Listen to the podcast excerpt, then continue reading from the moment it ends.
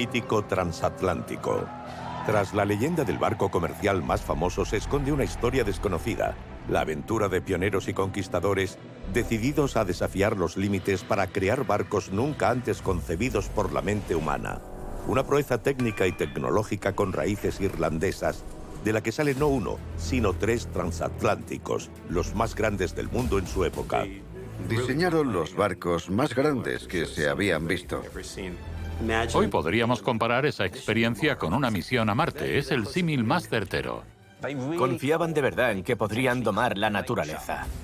Creíamos saberlo todo sobre el Titanic, pero este documental revela nuevos datos y detalles poco conocidos de la historia del transatlántico más famoso de la historia. Todo comenzó en 1908 en los astilleros Harland and Wolff en Belfast, con la creación de estas extraordinarias y revolucionarias infraestructuras. Durante tres años, 6.000 personas aceptaron el reto de construir estos gigantes de dimensiones faraónicas. El astillero en sí mismo era un astillero dentro del astillero. Tuvieron que hacer cambios, porque era imposible construir esos barcos. La construcción del Titanic es digna de una novela de aventuras. Solo la construcción de su casco requiere dos años de trabajo. Fue posible gracias a la visión y al saber hacer de hombres audaces y visionarios y de herramientas cada vez más modernas. El remachador coloca los remaches por presión, los martillea y sella los agujeros. En la época del Titanic, todo se hacía, diseñaba y dibujaba a mano. El más mínimo error podría comprometer la calidad, la estabilidad y el funcionamiento del barco. Su botadura es un acontecimiento internacional con riesgos colosales que supone un desafío técnico impresionante. Deberá superar muchos obstáculos y con tantas emociones en juego, no hay lugar para el error. El tamaño del Titanic no tiene precedentes. En realidad no saben al 100% si hay algo que puede ir mal. En estos 60 segundos tienen el privilegio de ver ese cascarón colosal moviéndose solo por primera vez. Se dice que si un barco sobrevive a su botadura, sobrevivirá a todo. Con animaciones excepcionales. Archivos coloreados inéditos. Fotos de la época. Y la participación de los expertos en el Titanic más reconocidos, exploraremos el corazón del astillero donde nació este transatlántico. Titanic, la creación de un gigante.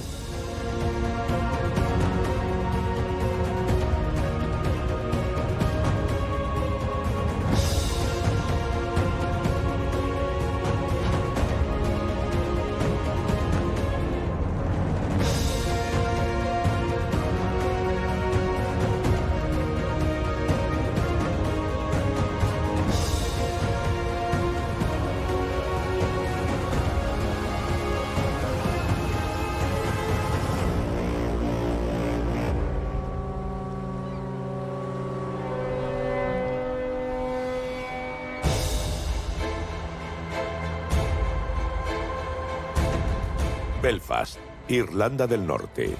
Aquí nació el gran mito de la construcción naval hace 110 años, durante un periodo crucial de la historia contemporánea. A principios del siglo XX, el sueño americano es una aspiración general. Mucha gente quiere probar suerte, emigrando a ese nuevo mundo lleno de promesas. Pero solo se puede llegar atravesando una de las rutas más peligrosas del mundo, el Atlántico Norte.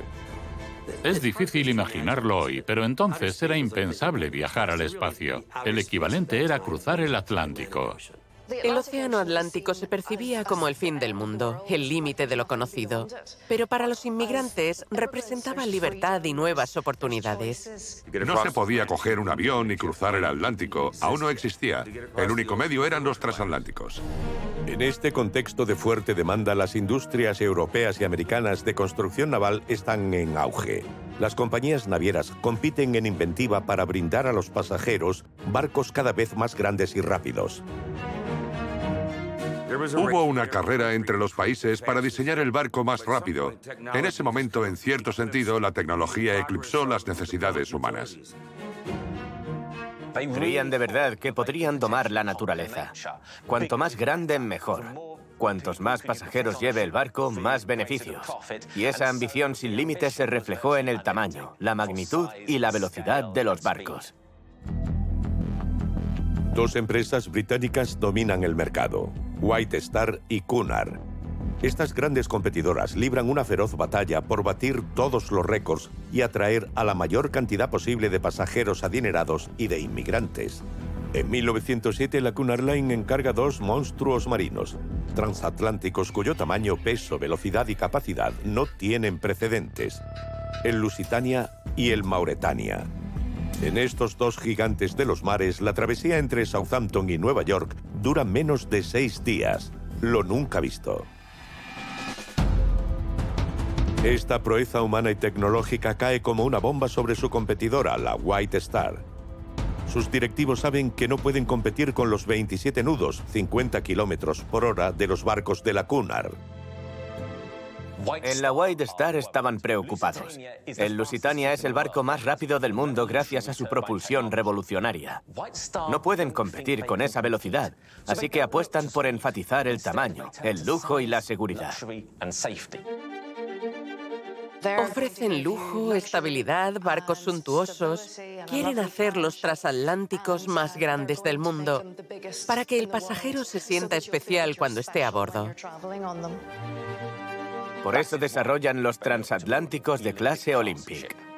La clase Olympic, un proyecto vertiginoso y sin precedentes, supondrá la construcción de tres barcos con 30 metros más que el Lusitania y el Mauretania, 270 metros de eslora por 28 metros de manga, con una altura de 53 metros desde la quilla hasta la parte superior de las chimeneas. Los tres con una capacidad total de 3.500 pasajeros y tripulantes y un peso de más de 52.000 toneladas, el equivalente a 180 Airbus A380. Serán los barcos más largos, pesados y grandes construidos hasta entonces. Diseñaron los barcos más grandes que se habían visto. Eran transatlánticos verdaderamente excepcionales. Era un proyecto absolutamente monstruoso desde todo punto de vista. Su construcción fue posible gracias al banquero estadounidense John Pierpont Morgan, que invirtió un millón y medio de libras esterlinas, hoy equivalentes a 150 millones de dólares, en cada uno de los tres transatlánticos. Estos colosos de acero fueron diseñados por los arquitectos británicos Alexander Carlyle y Thomas Andrews, pero surgieron de la mente de dos hombres, Bruce Ismay, el director de la White Star, y William Peary, el constructor naval más importante del mundo. Peary tiene una gran ambición, construir el primer barco con 300 metros de eslora. Para competir con los nombres de provincias romanas usados por Cunard, la White Star recurre a los dioses griegos del Olimpo, Olympic, y Titanic por sus grandes rivales, los titanes.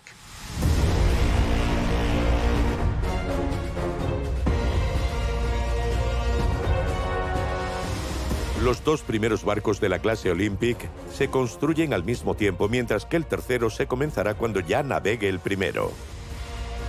Tienen un objetivo muy claro, que cada semana haya barcos de la compañía haciendo las famosas travesías transatlánticas. Ese era el ideal. Los viajes debían realizarse en ambas direcciones al mismo tiempo para garantizar a los pasajeros un servicio regular. Se podían embarcar en uno de esos transatlánticos una vez por semana y llegar a Nueva York seis días después. La idea era tener una rotación continua. La construcción de estos gigantescos barcos se confía a los mejores expertos, los astilleros Harland and Wolff de Belfast, Irlanda del Norte. Durante 50 años, estos profesionales de la construcción naval habían desarrollado joyas de la imaginación que superaban las limitaciones técnicas, haciendo posibles los sueños de construir palacios flotantes cada vez más grandes. Quizá tú no trabajaras en Harlan and Wolf, pero alguno de tus conocidos o familiares sí. Todo el mundo conocía a alguien que trabaja en Harlan and Wolf. Los astilleros eran como una ciudad. Eran como la General Motors en Detroit. La mayoría de los habitantes de Detroit trabajaban para el fabricante de coches y la mayoría de la gente de Belfast trabajaba para Harlan and Wolff. Eso es mucha gente. Para iniciar este proyecto titánico, los expertos de Harlan and Wolff tienen que repensar por completo su astillero. Reorganizan su infraestructura para poder construir estos gigantes.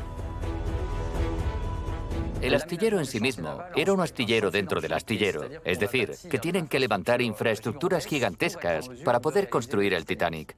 El astillero que había era moderno y uno de los más grandes del mundo. Pero tenían que hacer cambios porque era imposible construir allí esos barcos tan grandes. La longitud de estos transatlánticos no tiene precedentes, así que ningún astillero del mundo es lo suficientemente grande. Los ingenieros de Harlan and Wolff se ven obligados a demoler tres gradas existentes para construir dos gradas gigantescas. Con 260 metros de largo por 80 metros de ancho, la superficie de tres campos de fútbol son las más grandes construidas hasta la fecha, y así nacen el Titanic y el Olympic uno al lado del otro. Esta es la primera vez que se construyen dos barcos tan grandes al mismo tiempo, en el mismo astillero. Es un reto enorme.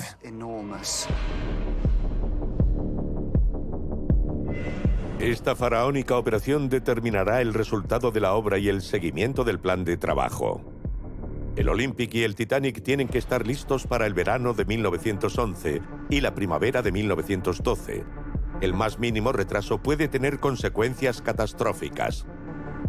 Cuando se anuncia la construcción de un barco y se dice que estará en servicio unos años después, el astillero debe cumplir ese plazo. La construcción de estos palacios flotantes se desarrolla en tres grandes fases. Primero la construcción del casco, la parte más larga. La botadura, el paso más complejo. Y por último el montaje y equipación del interior de la nave. En los transatlánticos se instaló la tecnología más avanzada que había. Para construir los dos transatlánticos, tuvieron que inventar un andamio revolucionario capaz de levantar piezas de metal por encima del casco de 30 metros de altura. Un reto que los ingenieros encomendaron al arquitecto William Arroll, el homólogo británico de Gustave Eiffel. Un proyecto desmedido con herramientas desmedidas. Este arquitecto diseñó la estructura de acero más grande del mundo. Se le confía esta misión a William Arroll. En un par de años levanta una estructura que no tiene rival, tan sólida que se usó hasta finales de la década de 1960. Con una altura de 70 metros, este gigantesco pórtico de metal de 6.000 toneladas se extiende sobre las dos rampas de construcción del Titanic y el Olympic. Está compuesto por una grúa móvil central y 10 grúas rodantes eléctricas que pueden levantar 5 toneladas cada una. Instalan grúas para levantar las enormes planchas de acero y colocarlas en su lugar. Había ascensores que subían a los obreros a lo alto. Había muchas técnicas mecánicas para transportar personas y materiales de un lugar a otro. Las gradas son como un pequeño pueblo. En el pórtico de Arroll se congregaban cada día cientos de trabajadores del astillero. Es como un efecto dominó. Una acción lleva a otra hasta que por fin puede dar comienzo la construcción.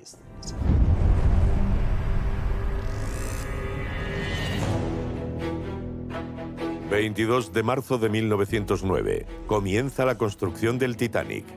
Casi 14.000 personas entran en los astilleros Harlan and Wolff de Belfast. 6.000 de ellas trabajarán en la construcción de los transatlánticos del siglo. Cuando comienza la construcción del Titanic, la del Olympic lleva ya tres meses. En la grada contigua se han colocado cuidadosamente bloques de madera, diseñados especialmente para construir el barco. Esta línea servirá de lecho para el primer elemento de la nave, su quilla. El primer paso para construir un barco es la puesta de quilla. Es un momento simbólico, como la colocación de la primera piedra de un edificio. Es literalmente la columna vertebral del barco. Es como la columna vertebral de un esqueleto. Todo depende de ese elemento. Tiene que estar absolutamente recta y nivelada. No puede tener fallos.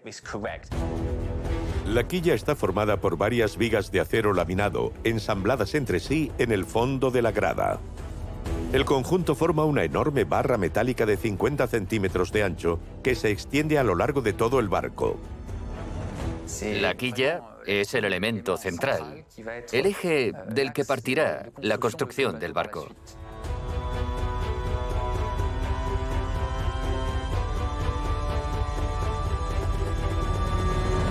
Dos meses después comienza una nueva etapa que determinará la solidez y la seguridad del buque. La colocación de un doble fondo. Esta estructura formada por cajones metálicos es un formidable escudo contra el mayor enemigo de un barco, la inundación. Desde hacía varias décadas tenían en cuenta que para que un barco flotara en el caso de que hubiera una entrada de agua, se debía evitar que el agua inundara todo el barco o se hundiría. Si chocaban contra una roca, por ejemplo, no se hundirían. El barco sería remolcado al astillero, se repararía el casco y a navegar. La seguridad es esencial en estos barcos de la clase Olympic. Quieren conseguir que sean lo más seguros posible y utilizan varias ideas revolucionarias para garantizar la seguridad en el Titanic. Montar ese doble fondo supone un gran reto. Las distintas piezas metálicas se ensamblan con la técnica del remachado. El remachado era el superglue de la época. Si era de metal, se remachaba. La técnica de construcción del Titanic y del Olympic es similar a la de los barcos más pequeños, pero estos son tan grandes que hay seguridad en los resultados. Hay que hacer 3 millones de remaches para construir el Titanic. Un tercio de ellos se harán con tecnología punta. Esta enorme máquina, la remachadora hidráulica. Esta nueva máquina cuenta con unas pinzas gigantes que sostiene el puente grúa. Es muy rápida, eficiente y crea una unión muy resistente. Insertan esos remaches en los agujeros pretaladrados. El remachador coloca los remaches por presión, los martillea y sella los agujeros. Es una tecnología muy costosa, pero que permite un remachado muy sólido. Julio de 1909. Cinco meses después de su inicio, el barco empieza a coger altura con la instalación de enormes armazones. En la jerga se les llama cuadernas. Servirán de soporte para las planchas de acero del casco del Titanic. Las cuadernas, también llamadas costillas, son como las costillas de un esqueleto.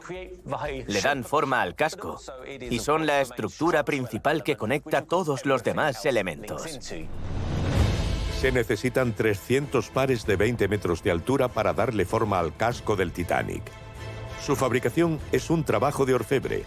Han sido perfectamente calculadas por los ingenieros del astillero y se le confían a un ejército de diseñadores cuya misión es un desafío. Tienen que pasar del plano a la realidad en este hangar del tamaño de un campo de fútbol. Todos estos elementos serán creados, medidos y dibujados en una gran sala de los astilleros de Harlan and Wolff con tiza. En la época del Titanic, todo se hace y se dibuja a mano. Las cuadernas se dibujan en tablas de madera, unidas entre sí, se pintan con tiza y luego se graban con un cuchillo especial. Es una parte del proceso donde los ingenieros verifican que todas las líneas se cruzan correctamente a tamaño real, para que cuando se monten las cuadernas encajen perfectamente. El más mínimo error, sobre todo al pasar los dibujos a escala al tamaño real, puede provocar que haya piezas defectuosas. En el mejor de los casos, es una pérdida de tiempo. En el peor, se corre el riesgo de comprometer la calidad, la estabilidad y el funcionamiento del barco. Su colocación debe ser muy precisa, ya que un error puede ser catastrófico para la construcción. El riesgo, que el barco no tenga la suficiente estabilidad y vuelque en la grada o en la botadura.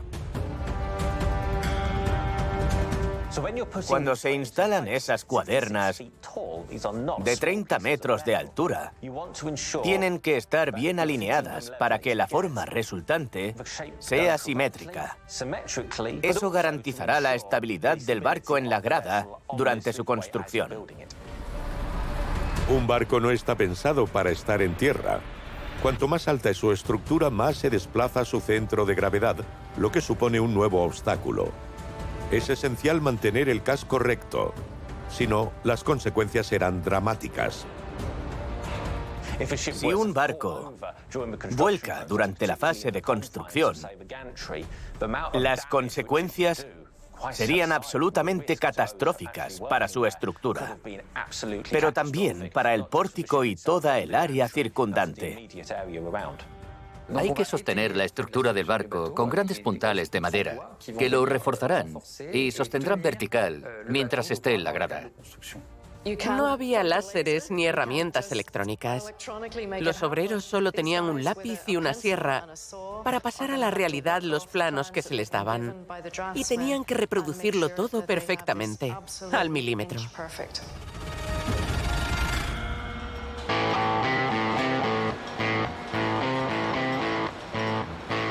Al mismo tiempo, los trabajadores colocan la estructura interior del barco. Cientos de postes y travesaños de metal refuerzan el casco del Titanic. Tenemos que imaginar una especie de gran rejilla con muchos pilares que mantienen la forma del barco. De lo contrario, el casco se deformaría rápidamente. Es un conjunto de procesos que tienen que ir a la par. Las planchas del casco no se pueden instalar sin las piezas internas que las sujeten. Abril de 1910. Más de un año después de la puesta de quilla, se termina la estructura del casco del Titanic. Ahora se puede cubrir con su forro metálico, formado por 2.000 planchas de acero. Las más grandes miden 10 metros de largo por 2 de ancho, con un espesor medio de 3 centímetros. Cada una pesa casi 4 toneladas. Estas planchas rectangulares proceden de las mejores acerías de Irlanda y Escocia. El acero se somete a pruebas según los estándares de la época para garantizar que tiene la calidad y la resistencia requeridas para su empleo en un barco de ese tamaño. El acero del Titanic era más que adecuado, el mejor que se podía encontrar entonces. Una vez en las instalaciones de Harlan and Wolff, las planchas pasan al taller donde se perforan con la máxima precisión. El objetivo, conformar las líneas de remaches que garantizarán la estanqueidad del casco del Titanic. Se solapan dos planchas de metal que están perforadas superpuestas. Se alinean los orificios y se insertan los pernos al rojo vivo.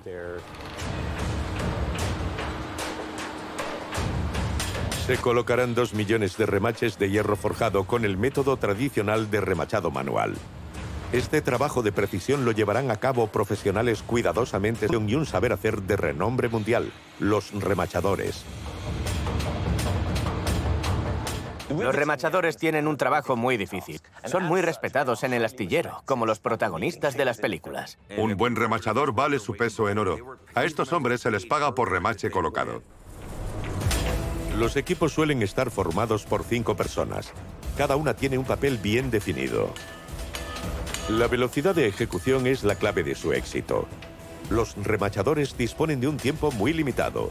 Solo tienen 10 segundos para unir cada remache al casco antes de que pierda temperatura.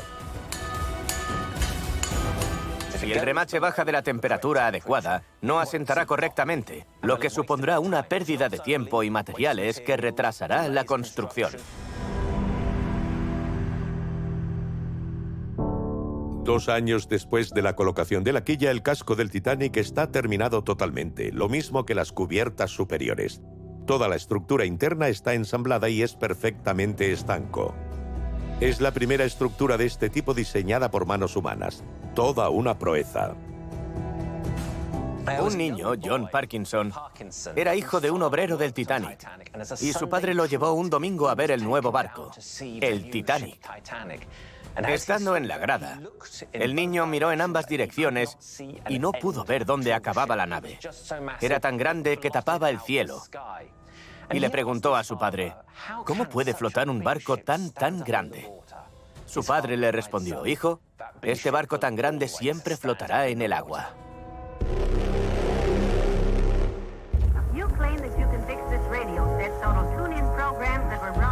31 de mayo de 1911. El casco del Titanic está a punto de entrar en el agua por primera vez. Para celebrar este gran acontecimiento se invita a la alta sociedad de Belfast y hay un desfile de personalidades. Los medios internacionales están presentes para inmortalizar la botadura del transatlántico más grande del mundo. El día de la botadura es una fecha importante para Belfast.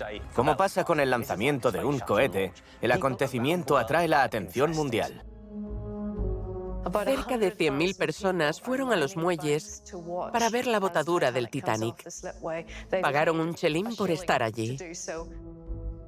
Era la conclusión de muchos meses de trabajo. Era como el bautismo oficial del barco. La botadura es un momento de enorme tensión para los diseñadores del barco. El Titanic es un enorme caparazón de 24.000 toneladas. Este paso crucial debe confirmar la correcta ejecución de la construcción y causa inquietud. La botadura de ese casco tan grande y pesado no tiene precedentes. La pregunta era, ¿se mantendrá en equilibrio? ¿Será este el ansiado triunfo? ¿Dejará a todo el mundo boquiabierto? ¿O será un fracaso? La reputación del barco estaba en juego. Para evitar tamaño desastre, la operación se ha planificado cuidadosamente. Primero, los trabajadores deben retirar los puntales de madera que soportan el casco del Titanic, una maniobra delicada. Hay que quitar los elementos que sujetan la estructura del barco hasta ese momento y retirarlos en un orden muy preciso para garantizar la estabilidad de la nave hasta el final. Dos días antes de la botadura, retirando los puntales, un hombre queda atrapado bajo un pilar de madera y muere a causa de las heridas. Se dice que el Titanic no se bautizó con champán, sino con la sangre de ese hombre, James Dobbin. Antes de su botadura, el Titanic ya está de luto. En total, 17 trabajadores murieron durante la construcción de los transatlánticos del siglo, ocho de ellos en el Titanic.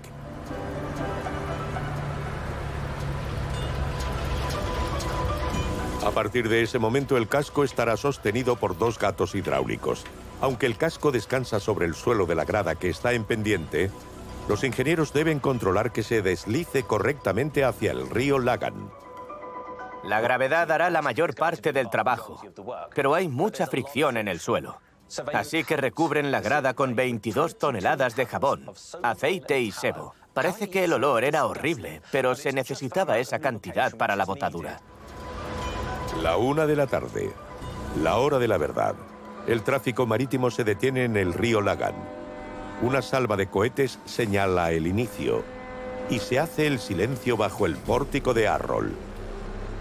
En cuanto suena la señal, se activan los gatos hidráulicos. El último gancho se suelta y nada detiene al Titanic. La pieza cae. Es el último freno que sujeta al Titanic.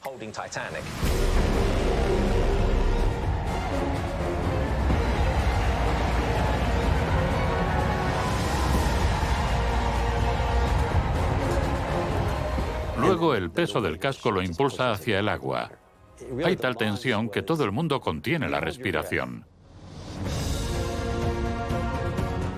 El objeto en movimiento más grande jamás construido por el ser humano y se desliza fuera de la grada. Que eso pase en una ciudad pequeña como Belfast, en un extremo de Europa, es increíble.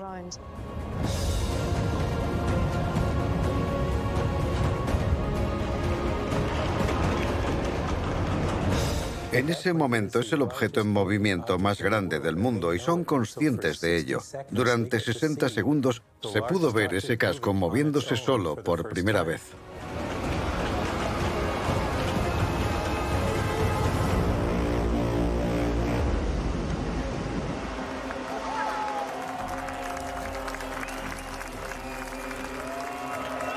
Un acontecimiento impresionante que se desarrolla bajo la mirada del público cautivado por el espectáculo. El casco alcanza la velocidad de 12 nudos, lo que origina un nuevo peligro. Cuando lanzas un barco de 24.000 toneladas a un río que es pequeño, tienes que asegurarte de que puedes detenerlo. Si no, chocará contra la otra orilla. Es necesario tomar medidas para que el barco no avance mucho cuando entre en el agua. La solución, 80 toneladas de cadenas y anclas que mantienen al Titanic y lo frenan en cuanto entra en el agua. Estas amarras son tan efectivas que el Titanic solo recorre el doble de su longitud antes de detenerse. Es la única forma de controlar esa fuerza completamente incontrolable.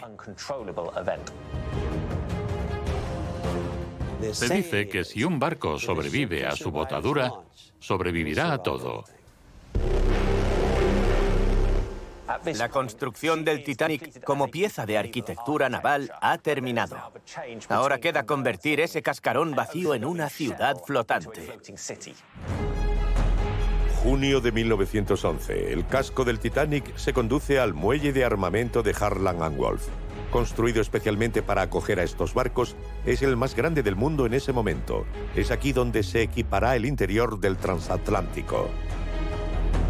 El Titanic debe estar operativo en siete meses para su viaje inaugural. Hay un calendario que cumplir con exactitud, pero sus diseñadores no imaginan la cantidad de imprevistos que perturbarán el trabajo. Primero hay que integrar los elementos más pesados, las piezas clave del transatlántico, sin las que este gigante de los océanos no podría moverse, los motores. Su tecnología de vanguardia no tiene competencia. El astillero Harlan and Wolff, de acuerdo con la White Star Line, decide apostar por un sistema de propulsión mixto para el Olympic y el Titanic, con una combinación de dos máquinas diferentes. Dispondrán de motores de pistones y de turbinas de vapor. Las turbinas y los motores de pistones ya existían, pero combinarlas fue algo único. Sus componentes se habían fabricado en los numerosos talleres de Harlan and Wolff al mismo tiempo que el casco. Esas piezas son joyas de la tecnología y del genio humano. Los motores del Titanic son los más grandes construidos hasta ese momento. Cuatro pisos de altura, triple expansión, cuatro pistones. Los motores son como las piezas de una maqueta. Se construyen sobre el suelo.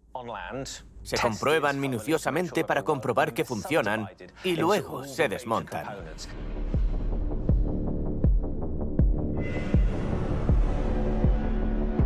Los elementos más emblemáticos son estas 29 calderas enormes. Con una altura de 5 metros cada una, el tamaño de una casa, estas fauces deberán tragar 600 toneladas de carbón al día durante la travesía transatlántica. Su construcción es el sumum del ingenio y la maestría de sus diseñadores. Pero si su fabricación es un reto, su integración en el casco del Titanic es un desafío en sí mismo. Es una maniobra muy complicada, ya que son piezas muy pesadas. Deben comprobar otra vez el equilibrio de la nave y proceder con mucho cuidado. Cada caldera pesa casi 20 toneladas, el peso de 20 coches. Ninguna grúa británica es capaz de levantar ese peso. Por eso se recurre a una empresa alemana que ha creado una herramienta inigualable, la grúa Titán. Capaz de levantar más de 150 toneladas y desplazarlas varios metros, esta faraónica estructura metálica costó entonces la módica suma de 30.000 libras esterlinas, el equivalente a 3 millones de euros en la actualidad. La grúa Titán no era cualquier cosa. Tenía su propia fuente de energía para mover los cabrestantes, el brazo o los diferentes aparejos, y a la vez contrarrestar el peso de su carga. Es una grúa flotante, por lo que puede moverse alrededor del barco y descargar las piezas en los lugares previstos. Cuando las calderas llegan al muelle de armamento, la grúa Titán las coloca en el lugar más adecuado para el siguiente paso.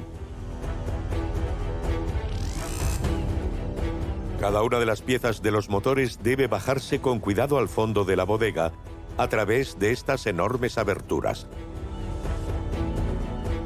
Cuando construyeron el casco, antes de la botadura, dejaron grandes huecos en todas las cubiertas para poder introducir la maquinaria y las calderas en el barco. El espacio es limitado, así que hay que posicionarlo todo bien, hacer señas con las manos, pasar mensajes, hacia adelante, hacia atrás. Y una vez abajo, en la sala de calderas, hay que colocarlo en posición. Cada movimiento de la grúa debe hacerse con la máxima precisión. También hay que tener en cuenta las ráfagas de viento que mueven el barco en el muelle y complican más la maniobra. El riesgo dañar la estructura interior durante el descenso de esas piezas monumentales. Hay que ser muy habilidoso y tener mucha fuerza manual para que todo acabe colocado en el lugar correcto. Porque no hay margen de error. Una vez en la bodega, los obreros se enfrentan a un nuevo desafío.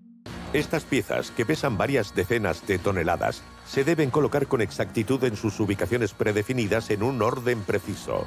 De esta serie de acciones depende el equilibrio del barco. Los diseñadores del Titanic habían previsto colocar una grúa en el interior del transatlántico para mover estas piezas gigantescas. Era una grúa pequeña, destinada sobre todo al mantenimiento durante el funcionamiento del barco. Pero entre esa grúa y la fuerza manual, fue posible montar las máquinas y conectarlas al resto de la infraestructura de la nave. Al mismo tiempo, un ejército de trabajadores se dedica al equipamiento interior del barco. Fontaneros, electricistas y carpinteros se aplican a fondo para hacer del Titanic un palacio flotante. Mientras se termina la megaestructura exterior del barco, el interior se equipa con una decoración y un mobiliario lujosos para transformar este casco de metal aterrizar con cualquier hotel de lujo en tierra firme.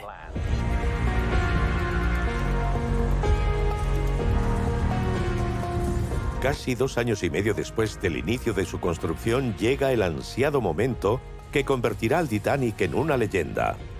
La colocación de sus chimeneas. Estos cuatro cilindros monumentales miden más de 20 metros de alto, el tamaño de un edificio de seis plantas. Se dice que en su interior podrían cruzarse dos locomotoras y su instalación también es muy trabajosa. Las construyen en el astillero, las transportan y luego las levantan con la grúa Titán. Las chimeneas tienen la particularidad de estar fabricadas en una sola pieza, así que llegan al muelle de armamento enteras. Y la grúa Titán se utilizará una vez más para cogerlas directamente del muelle e instalarlas en la cubierta superior del barco. Su colocación es un desafío técnico. Deben situarse a más de 20 metros por encima de las aberturas previstas para acogerlas. El menor error puede resultar fatal. Lo peor que podía pasar era que la chimenea cayera cuando se estaba subiendo al barco, porque causaría un daño enorme. Sería mejor evitarlo. Los transatlánticos de la clase Olympic tienen una peculiaridad original. Técnicamente solo necesitan tres chimeneas para expulsar los humos de las calderas de los motores.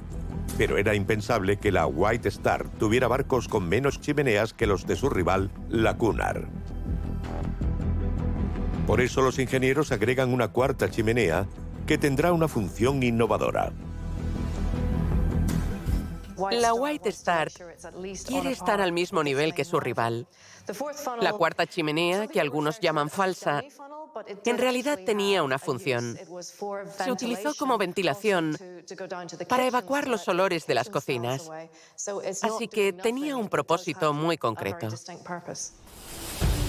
El interior del Titanic toma forma. Los camarotes y los espacios habitables están diseñados en función de los 15 mamparos metálicos que atraviesan el casco entre la quilla y la mitad del barco. Además del doble fondo, suponen una seguridad adicional en caso de inundación, ya que dividen la nave en 16 compartimentos completamente estancos. Estos compartimentos estancos dividen el casco del barco en una serie de compartimentos independientes entre sí. De manera que, si hubiera una entrada de agua, solo se inundaría una parte de la embarcación, pero no toda la estructura.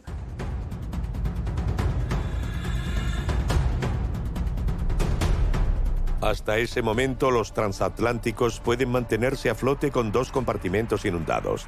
Los ingenieros de la clase Olympic están forzando los límites de lo posible, construyendo barcos aún más resistentes en caso de catástrofe. ¿Qué probabilidad hay de que se dañen tres compartimentos? Digamos que una entre dos millones o más bien una entre 10 millones. Las probabilidades aumentan exponencialmente con el número de compartimentos. El Titanic está diseñado para poder flotar con cuatro compartimentos dañados. Diseñarlo para hacer frente a tal nivel de inundación sin arriesgar el barco fue un logro notable y parte de la razón de que al Titanic se le llamara bote salvavidas por derecho propio. Eso llevó los límites de la seguridad marítima al máximo nivel de su tiempo. Esto no debe desanimar a los pasajeros de los transatlánticos actuales, pero ninguno puede flotar con cuatro compartimentos inundados. El Titanic sí podía. Los ingenieros del Titanic fueron unos visionarios y exploraron nuevas posibilidades, llevando la destreza humana al límite de la perfección. Esos mamparos son un obstáculo para los viajeros que quieran circular entre los compartimentos del buque. Para remediarlo, desarrollan puertas estancas de tecnología futurista. Eran puertas de accionamiento vertical, dotadas de un triple sistema de cierre. Se podían cerrar manualmente o automáticamente si era necesario. También se podían cerrar de forma remota desde el puente de navegación.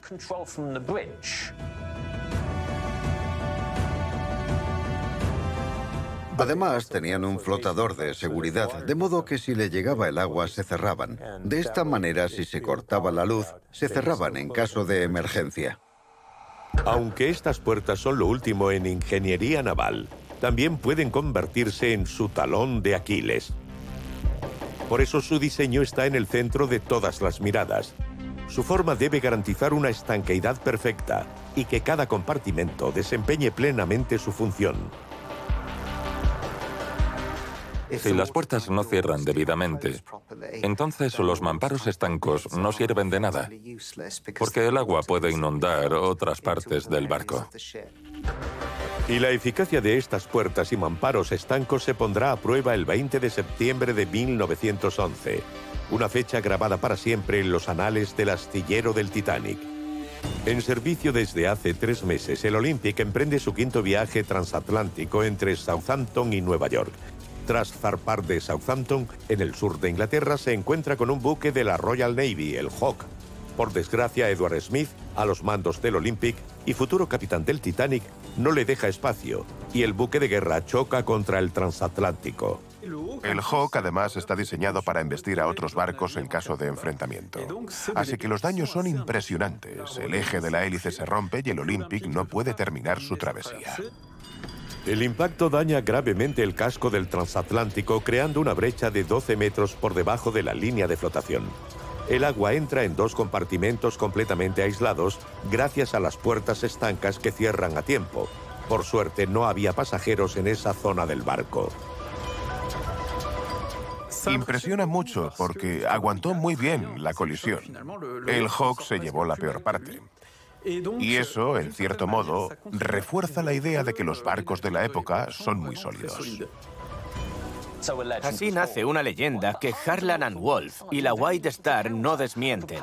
Un anuncio propuesto, pero nunca publicado, decía, estos dos maravillosos barcos se han diseñado para ser insumergibles.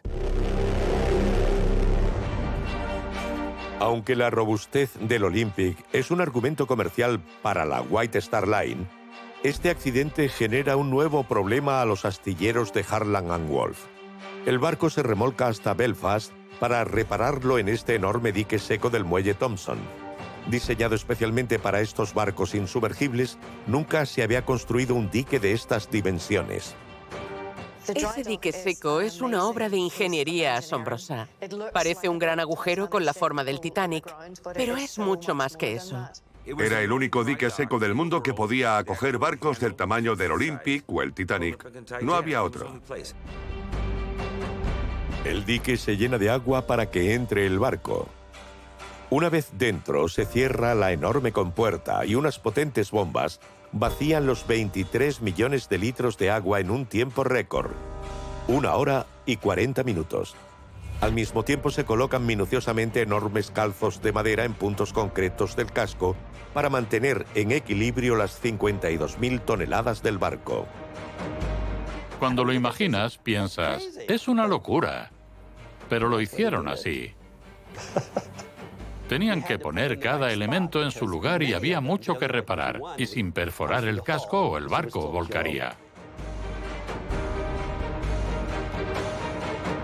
La dirección de Harlan and Wolff reasignó a algunos de los trabajadores que estaban trabajando en el Titanic.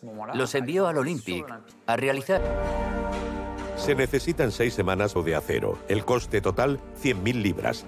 El equivalente a 11 millones de euros en la actualidad. Una fortuna. Eso tiene un impacto directo en los plazos de ejecución del Titanic y habrá consecuencias. Querían hacer el viaje inaugural en marzo, pero no pudieron. Tuvieron que posponerlo hasta abril, y eso tuvo su efecto. Los primeros anuncios decían que el viaje inaugural del Titanic sería en enero. Ojalá hubiera sido así porque no había icebergs a la deriva en enero.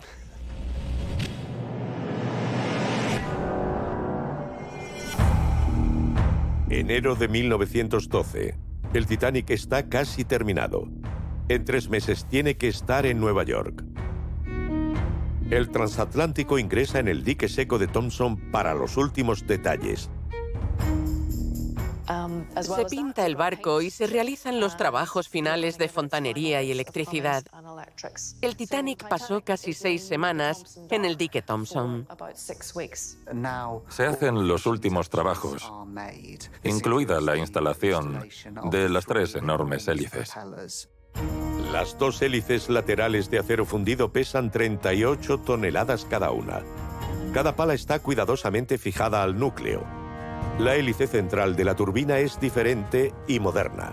Es una obra de arte, una inteligente mezcla de bronce y manganeso fundidos en una sola pieza. Instalarlas es el último gran reto para los constructores. La instalación de las hélices es tan delicada como el resto del proceso, o más, por la falta de espacio. El barco estaba terminado y había que evitar daños.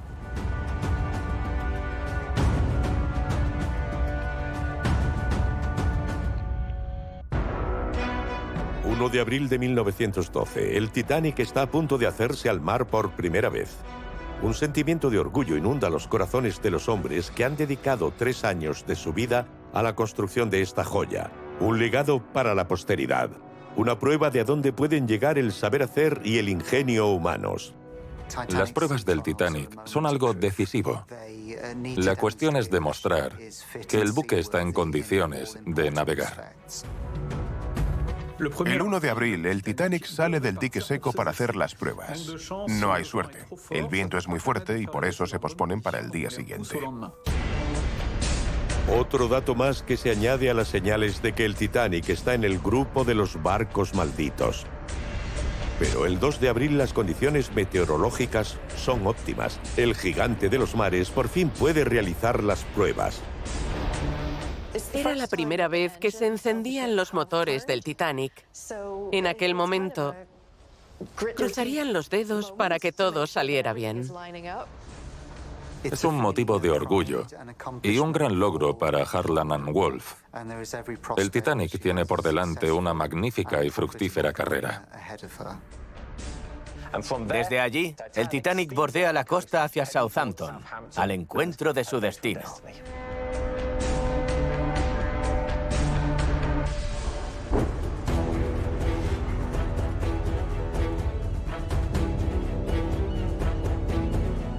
Un día después de las pruebas, el 3 de abril de 1912, el Titanic llega a Southampton, en el sur de Inglaterra. En este puerto embarcarán los primeros pasajeros del viaje inaugural una semana después. En su interior, el trabajo aún no ha terminado. Un gran número de obreros le dan los últimos toques antes de la gran inauguración. Todavía hay que pintar algunas partes. Hay camarotes sin terminar y deben mejorar la calefacción en algunos camarotes de la segunda clase porque no es muy fiable. Había que revisar que cada cosa estuviera en su lugar, hacer los retoques necesarios y solucionar problemas de última hora. Eran los toques finales. Miércoles 10 de abril de 1912, el día de la gran partida. Un acontecimiento anunciado a bombo y platillo en los medios internacionales. El Titanic pesa más que el Olympic y domina solo el escalón más alto del podio. Es el transatlántico más grande del mundo.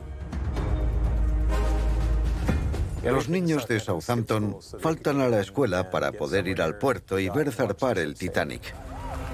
Los pasajeros suben a bordo y algunos preguntan si podría pasarle algo a este nuevo transatlántico. Pero un miembro de la tripulación dice, ni Dios podría hundir este barco.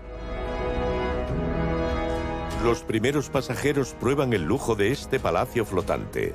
El Titanic no tiene competidor. Sus diseñadores han llevado el refinamiento al extremo. Incluso los pasajeros de tercera clase nunca han estado mejor acomodados. Ponen a disposición de los pasajeros ascensores eléctricos, salones muy lujosos, muy cómodos. Todo está organizado para que la estancia en el Titanic se parezca a una estancia en el mejor hotel del mundo. Hoy podríamos comparar esa experiencia con una misión a Marte. Es el símil más certero. 12 y cuarto, miércoles 10 de abril de 1912. El Titanic zarpa del puerto de Southampton. Un día histórico grabado para siempre en la memoria colectiva. Cinco remolcadores escoltan a este titán, buque insignia de la navegación comercial y orgullo de la White Star Line y los astilleros Harland and Wolff. El Titanic sale del muelle, pero este viaje se convertirá en una terrible pesadilla. Mientras el Titanic bordea el muelle, la potencia de sus motores atrae a uno de los barcos que están amarrados, el New York. Se evita la colisión por poco. El capitán Smith ordena cambiar el rumbo y los dos barcos se quedan a dos metros. El viaje inaugural no comienza con los mejores auspicios. El New York, penúltimo obstáculo y último sobresalto premonitorio de un destino maldito.